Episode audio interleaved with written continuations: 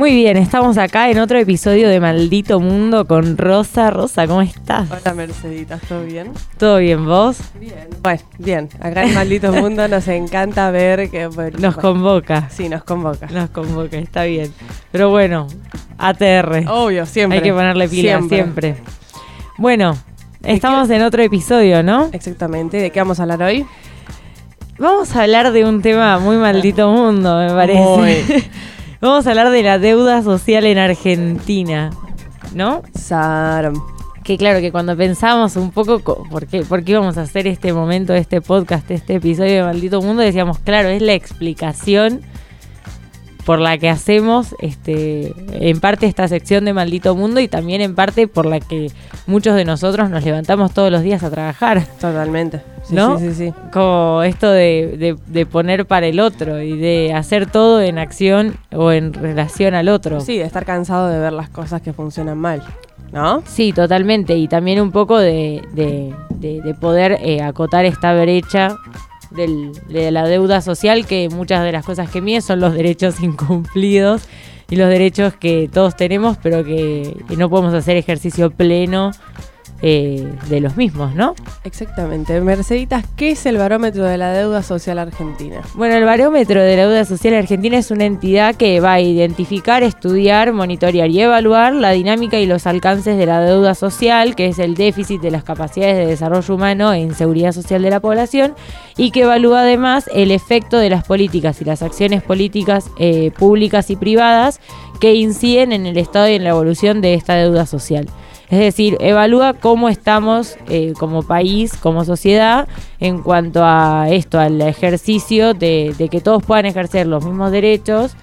En realidad todos Sí, puedan... que no sean privilegios. Claro, que no, sean un, que no sea un privilegio, totalmente. Básicamente. Abarca las dimensiones de las condiciones materiales de vida, lo que sería hábitat, salud, situación económica de los hogares, trabajo y seguridad social. Abarca también las dimensiones de la integración humana y social, por ejemplo, recursos psicosociales para el desarrollo humano.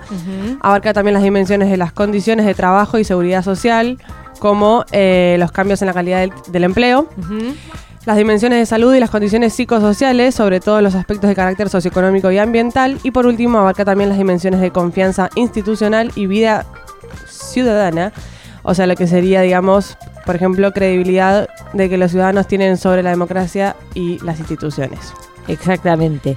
Y bueno, también podemos hacer un programa, de, o sea, un podcast de cada uno de estos. un- Tranquilamente. una temporada entera y quizá más de cada una de estas dimensiones. No las vamos a marcar a todas hoy, así en profundidad, pero bueno, para mencionar. Vamos a hacer así como general. Claro, como algo general. Y además realiza informes anuales, informes temáticos e- y testimonios.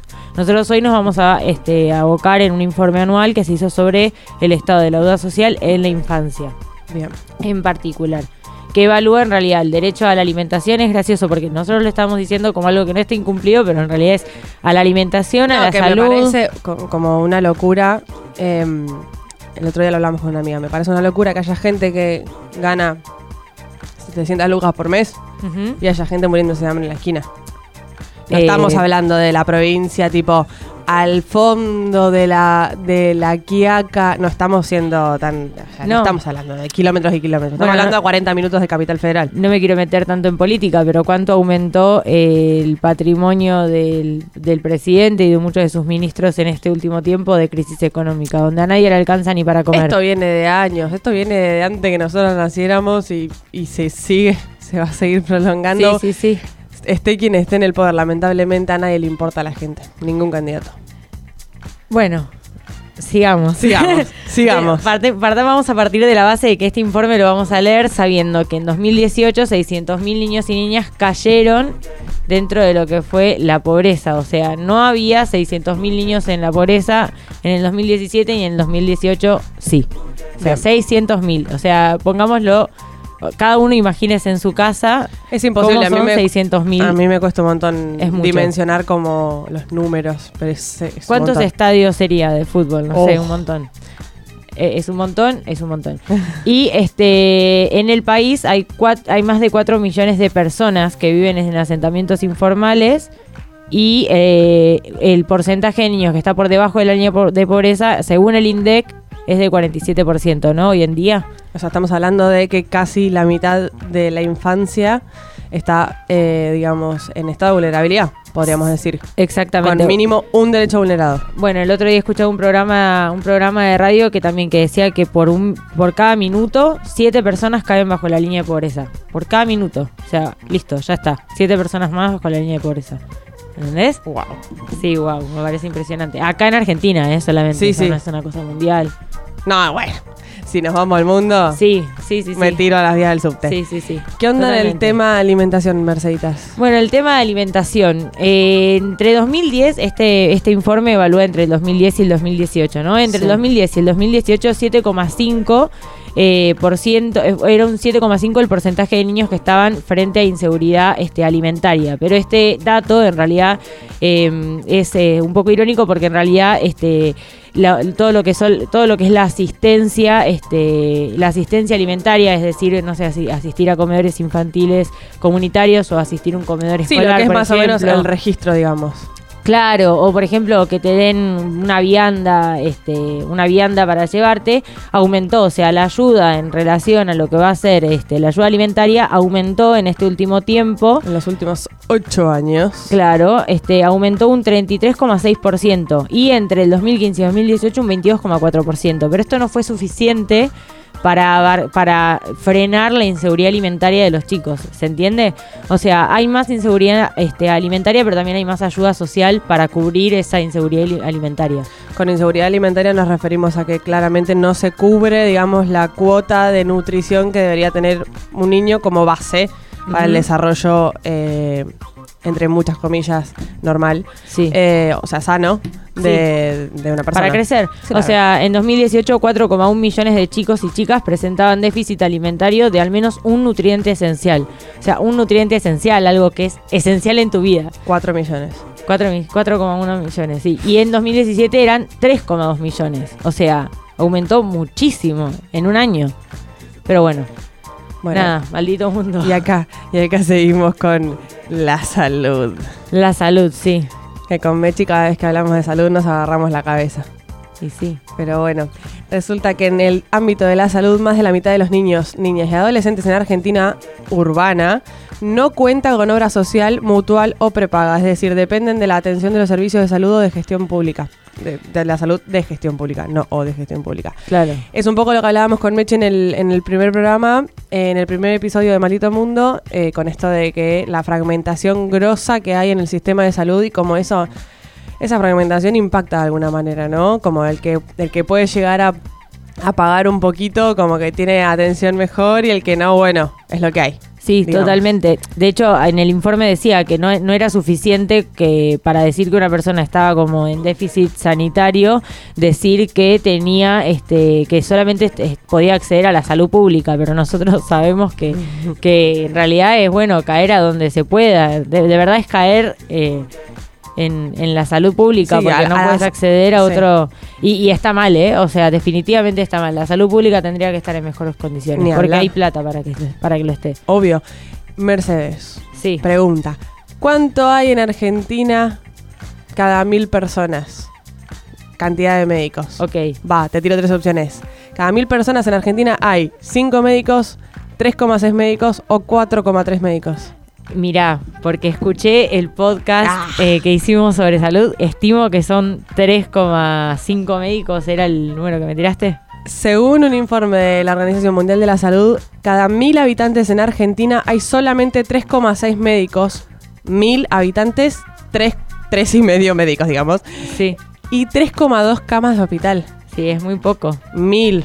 Por eso, por eso decimos, o sea, no, no, no es suficiente decir que una persona que solamente puede acceder a la salud pública esté en déficit sanitario, pero sí sabemos que es probable que se le complique. Se le complique la, la atención. Se le complique. Y eh, resulta que el 20,7% de los chicos y chicas en 2017 no asistió a una consulta médica preventiva. Es decir, que también hay falencias en todo lo que es la prevención de la salud, digamos, de, de- que sería como la base, ¿no? Porque Sí. uno, por lo general, lo que siempre fomenta desde como agente de salud es la prevención para evitar Sí. después todo lo que viene después. Claro, eso también podríamos extendernos en un programa más, pero ahora la, la salud preventiva está como de moda, está como en auge, está recién saliendo, porque se, no, porque el modelo médico hegemónico eh, no funcionó y no funciona rehabilitar eh, porque es muy costoso, es mucho más costoso que prevenir, ¿no? Totalmente. Sin ir más lejos, todavía no contamos. Voy a repetirlo todos los podcasts necesarios hasta que se cumpla.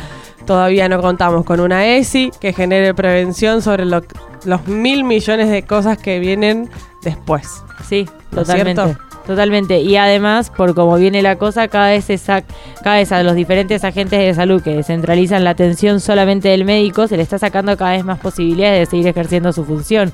No sé los TEO cómo andan, pero Y por ahora estamos tranquilos, pero sí, pero la otra vez también que, que hubo una ley que también que... sí, sí, sí, no, bueno, Bueno. sí. Ni nos metamos en Sí. eso. ¿Qué onda, Mercedes, el tema hábitat digno? Bueno, se estima que en el tercer trimestre del 2018 el 49,9% de los niños, niñas y adolescentes, O y adolescentes la mitad. Claro, vivía en un espacio medioambiental contaminante. Esto es importante para las chicas que, que hacen sus podcasts también sobre Sustentabilidad. sustentabilidad. Pero bueno, nada, 49,9% viven en una zona que está contaminada. Yo esto lo pensaba ayer y es que yo hace cinco años que piso los barrios del conurbano. Nunca en ninguna casa vi un tacho de basura.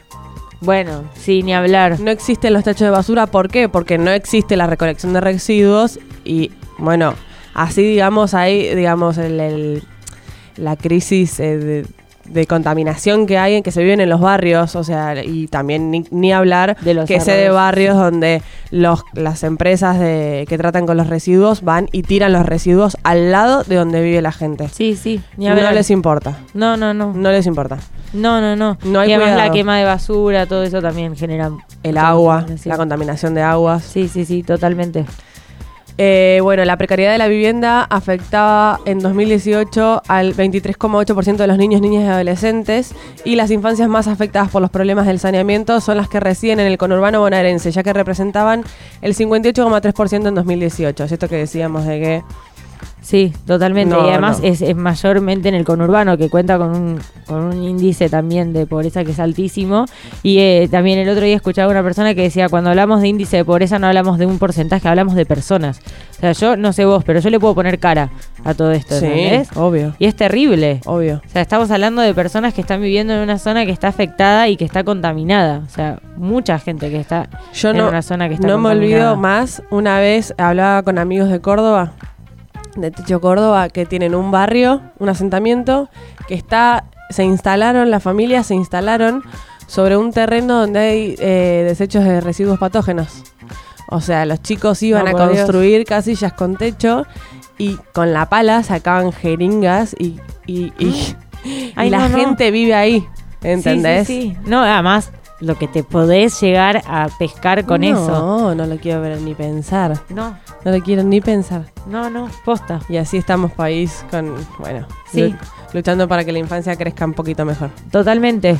Bueno, después también lo mismo. Eh, en cuanto a la subsistencia, la pobreza monetaria afectaba a un 51,7% de niños, niñas y adolescentes solamente en 2018. Y me gusta que hablemos en pasado porque seguramente este me gusta y no, pero digo, está bien que hablemos en pasado porque seguramente ahora en 2019 todos estos índices hayan aumentado, ¿no? Eh, y hubo un incremento del 11,2% de esta cifra en los últimos tres años, es decir, desde el 2016 hasta ahora aumentó tres años. Y el conurbano bonaerense, la pobreza monetaria abarcaba en 2018 el 63,6% de la población. Es un montón. Y ahora atajate con este dato y si no estás llorando hasta ahora, bueno, agarra los Suerte en tu pañuelitos. vida. Literal, porque, eh, eh, o sea, esto es algo descabellado, ¿no? En 2018, el 20,5% de los niños, niñas y adolescentes no tenían calzado o contaban solamente con un par de zapatillas. ¿Se entiende? Y no se sabe si en buen estado o en mal estado. O sea, llovía, se mojaban los, los zapatillas. No se va a la descalzo. escuela el día siguiente. No se va, no, no, eso ni hablar, ¿no? Pero un par de zapatillas. ¿Vos te imaginás vivir con un solo par de zapatillas? Yo no puedo. No. Yo no puedo. O sea, de verdad que no puedo, pero no puedo porque no porque ah, me encanta tener zapatillas, sino porque llueve, se me mojan, no, no tengo que ponerme después al de otro día, ¿entendés? Eh, la cantidad de chicos que veo descalzos con este frío, Sí, increíble. Bueno, a nosotros nos ha pasado en el barrio, jugábamos un torneo de fútbol también y uno de los chicos se clavó, pero se clavó un vidrio que te juro, no sabes lo que era ese pie. O sea, Ah. con Juan nos fuimos un segundito a hacer la merienda, volvimos y vimos un chico que estaba sangrando del pie que no podía controlar, viste, con la sangre. Y claro, era porque, no- o sea, tenía ojotas, ¿entendés? Ojota y la ojota era lisa, o sea. Ni hablemos de las vacunas. No, No. no, Encima, claro, fuimos inocentes, obvio. Lo, lo curamos, Juan le tuvo que poner la gotita, ¿entendés? O sea, de verdad No. sangraba. Y, y obvio, bueno, nada, o sea, la salita, un beso, suerte, porque andás a ver quién te atiende, ¿entendés? Andás a ver en qué salita, ¿viste? También es muy difícil, es lo mismo, volvemos a lo mismo, o sea, no es, no, no es déficit sanitario solamente contar con la salud pública, pero igualmente sí, ¿entendés? Son muchas cosas. Son, Son muchas, muchas cosas. cosas. Después, eh, remontando y, y remontable esto. Se Sí. estima que casi 4 de cada 10 niños y niñas entre 0 y 12 años no son estimulados a través de la lectura o la narración oral. Esta cifra aumentó un 1,7% entre 2010 y 2018, no siendo un aumento significativo, pero igual estamos hablando de una falencia grosa, ¿no? Sí, cuatro de cada diez. 4 cada 10, o sea, estamos hablando de la mitad de los niños que no tienen estimulación en la lectura, por ende les va a costar un montón eh, lo que es le- la lectoescritura. Sí, totalmente. Eh, y en 2018 se estima que el 21,1% de los niños, niñas y adolescentes entre 1 y 12 años, atajate en esta y si no tenías los pañuelos, ahora agarralos, no festejó su cumpleaños. no. Loco, un cumpleaños. No estoy hablando de cerrar un salón ¿No? y tirar la casa por la ventana. ¿No? Estamos hablando de una torta y soplar las velitas. Sí, totalmente. Y ese eh, índice aumentó casi un 50% entre el 2015 y el 2018. Y esto claramente se vincula con la crisis socioeconómica que está viviendo el país.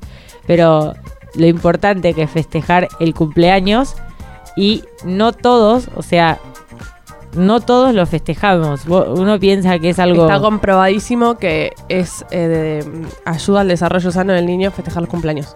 Sí, O sea, realmente. sí. Es un momento, es un hito re importante en la Pero vida. es que además pensalo, no- es festejar la vida. La- la- o sea, es, Obvio. muchos quizá ni tienen registro de cuando cumplen años y muchos padres quizá tampoco, no, o sea, no los culpo, no no no, No, digo no, que- por circunstancias que. Claro, por diferentes circunstancias, pero quizá tampoco saben cuándo cumplen los hijos y, y es terrible. Es terrible. Con esta mecha y terminé de rematarla. Dale. En con 2018 el 23% Nadie se tira a las vías del subte, por favor. de los niños y niñas compartían el colchón o la cama para dormir, es decir, no tenían un espacio que era propio para dormir. También 23%, ni hablar del hacinamiento, de todo lo que significa. Para los que no saben, el hacinamiento es cuando hay más personas de las que debería haber en un ambiente, ¿sí? O sea, estamos hablando de, por ejemplo, en un ambiente de 3x2 no pueden dormir 7 personas. Eso es hacinamiento. Eh, y a- ni hablar de que el hacinamiento no solo es no respetar el espacio privado de una persona, es no separar entre adultos y chicos, primero que todo. Exponer a... Es exponer a los chicos a un montón de cosas que quizás no deberían estar expuestos. Y ni hablar de que es un gran... eh, es una puerta enorme, digamos, a lo que es el abuso, ¿no? Sí, totalmente. Eh, estamos hablando de, de cosas muy, muy grosas y que realmente deberían no suceder. Sí, total. Y de nuevo, no estamos diciendo, ah, esta gente es- está, está sin nada, ah, qué mal por esa gente. No, total, estamos en- intentando entender también, o sea, y, y reclamar por sus derechos también, porque los padres tienen derecho a la privacidad y los chicos también tienen derecho a, a que los padres tengan privacidad y a ellos también tenerla. Exactamente. ¿Qué onda, Meche, en tema de educación? Bueno, en el tema de educación, en 2018 el 26,9% de los niños y niñas no asistían a un centro educativo y el 35,7% de los adolescentes tampoco, tampoco asistían a la escuela. Este es un índice muy grande, eh, eh, Pa- muy grande Para mí que es, es- es bajito. Es bajito en relación a lo que realmente sucede. Para mí, claro, para mí hay sí, más. no, no, to- totalmente. Es que, es que sí, eh, es que estos son los que no van. Que quizá hay un índice un poco más grande de los que van pero no terminan. ¿Se entiende? O de los que faltan todo el tiempo. O de los que ni siquiera, eh, sí, o de los que faltan todo el tiempo, sí, totalmente. Y además, Porque ni se te hablar de mojan las que- zapatillas si no tenés más de un par. Cla- no, totalmente. Y además ni hablar de que todo, de que este índice y el no estar, este, no, no, no asistir a la escuela o no, o no terminar la escuela llevan a, y a un montón de consecuencias que se van desencadenando después, ¿no? O sea, no, ya de, ya de por sí de base no conseguir un trabajo, eh, no sé, de por sí en blanco o, o- Sí, más allá de que el, de que el, más allá de que el sistema educativo no sea el mejor, ir a la escuela te cambia, eh, te cambia muchos aspectos de la Sí, vida. ya ni hablar con la sociali- de la socialización, de, este- de un espacio de contención, muchos de los eh, de los colegios ahora, que igual eso puede ser un tema de debate, ¿no? Pero también ofrecen comedores escolares. Sí. Eh, si todo funcionara bien, los comedores estarían aparte y el colegio estaría por otra parte. Pero como no todo funciona de la, de la mejor manera posible, se une comedor infantil y escuela para intentar cubrir dos necesidades, que son la educación y la alimentación, como hablábamos recién, ¿no? Pero, pero sí, obvio, la, la, la, la educación es sumamente importante, sumamente importante. Igualmente en eso... eh, eh, al menos en la parte más de la adolescencia, la verdad que este, se están eh, llevando adelante un montón de programas y de Sí. planes que, que- que intentan eh, justamente eh, atender a esto a esto de la deserción escolar e intentar Sí. que, que los chicos no, no abandonen y que terminen la escuela. Y tienen están teniendo buen resultado. El último Ahí tenemos algo hizo- positivo, chicos, entre todo este... Sí, sí, sí, totalmente. El último programa que se hizo se llama Asistiré. Es un Sí. programa que es- lo sacamos en, el en uno de los newsletters que salieron hace poco. Eh, es un programa que, este, se re- que en realidad también está en México y que está en Chile. Y que Sí. en México tuvo muy buen resultado. O sea, de los casos de que, que tenían índice de asistencia muy alto, el 91% de esos casos dejó de no asistir a la escuela. ¿Entendés? Aumentó eh, su asistencia escolar, que es algo muy importante porque es uno de los factores que más ponen en riesgo la continuidad escolar, ¿no?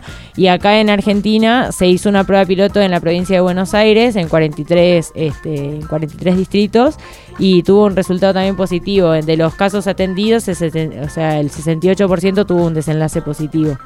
Que 68, un montón. es un montón, sí. O sea, se nota que funciona. En Chile funcionó, en México funcionó Acá y acá estaría funcionando. Al menos en la provincia de Buenos Aires, que bueno, como, como ya vimos es una de las más afectadas.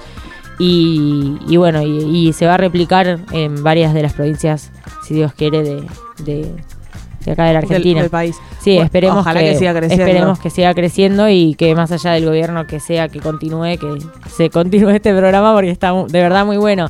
Y además lo que hizo, lo hablamos en el programa de planes sociales, ¿no? Pero lo que es, lo que hace mucho este gobierno es unir diferentes planes en, Sí. en un pro- como en un paquete más grande, ¿no? Y este es un programa que busca esto, atender a la deserción escolar y está, e incluye la- las becas progresar, Sí.